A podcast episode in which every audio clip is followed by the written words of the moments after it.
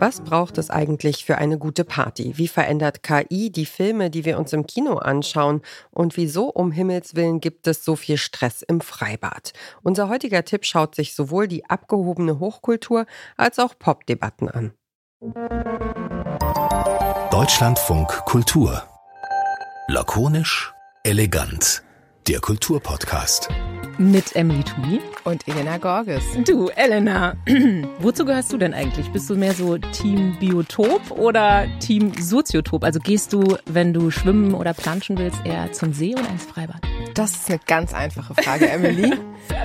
ja, schon fast beleidigend einfach. Wieso? Ich bin natürlich Team Freibad.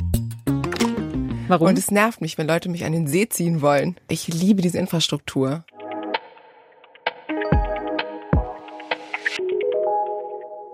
Das sind die Journalistinnen Elena Gorges und Emily Toomey. Ihr hört den Podcast-Podcast von Detektor FM und wir empfehlen euch heute lakonisch elegant. Lakonisch elegant ist der wöchentliche Kulturpodcast von Deutschlandfunk Kultur. Hier besprechen die Hosts in wechselnder Besetzung jede Woche ein popkulturelles Thema. Das kann erstmal alles sein, von der aktuellen Debatte um Till Lindemann über den neuesten Blockbuster bis hin zur Frage, wie aus dem Künstler Wer mehr heute so ein Star werden konnte. Mit dabei sind meistens auch ExpertInnen, die sich mit der jeweiligen Fragestellung besonders gut auskennen. Wie hier die Kunsthistorikerin Uta Neidhardt zu Wer mehr. Woran liegt es, dass, dass er sich so verbreitet hat, dass man seine Bilder wirklich in ganz vielen Nachdrucken irgendwo hängen sieht, sowohl auf dem Gästeklo irgendwo, aber auch, keine Ahnung, bei irgendwelchen Großeltern oder auch bei Ikea im Nachdruck oder auch verfremdetes Mädchen mit dem Perlenohrring.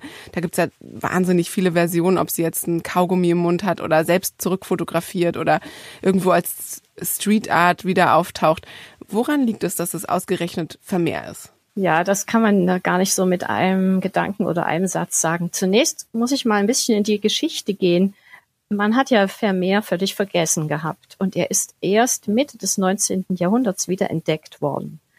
Und dann äh, hat er eigentlich erst in der zweiten Hälfte des 20. Jahrhunderts diesen kometenhaften Aufstieg, ich sage mal ein bisschen salopp, zum Popstar erlebt.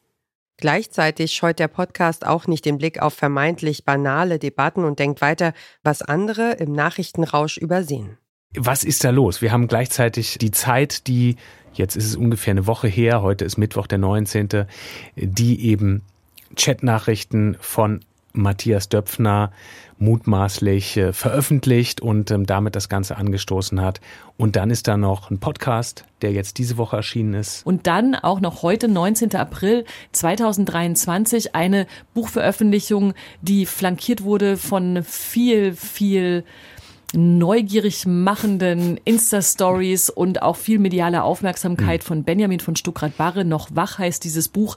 Und dieses Buch hat, wenn man so will, ähm, quasi diese anderen beiden Geschichten weggekickt. Wie so eine, ja, nein, nein, wie so eine Rampe genommen. Ach so, okay, ja. Ist wie so eine Rampe da irgendwie, ich habe eher so eine, so eine Skispringerbahn vor Augen, wie, wie Benjamin von Stuttgart-Barre oben auf dieser Skiflugbahn runterrast auf diesen anderen Geschichten, um dann ähm, das heute so zu platzieren. Und ähm, das ist natürlich ein super Timing irgendwie. Total. Ähm, wie kann das sein, dass das alles so wunderbar zusammenpasst gerade und aufeinander zuläuft? Darüber wollen wir unter anderem sprechen. Einen ganz besonderen Platz im Herzen der KulturkritikerInnen nimmt natürlich das geschriebene Wort ein. Deshalb gibt es einmal im Monat eine Kooperationsfolge mit 54 Books, also Literaturfeuilleton für Podcast-Fans. Wir alle zusammen erzählen euch heute ein sehr schönes Internetmärchen von einem Science-Fiction-Roman, der dank eines Nutzers mit dem schönen Namen Bigolas Dikolas zum Verkaufsstar wurde.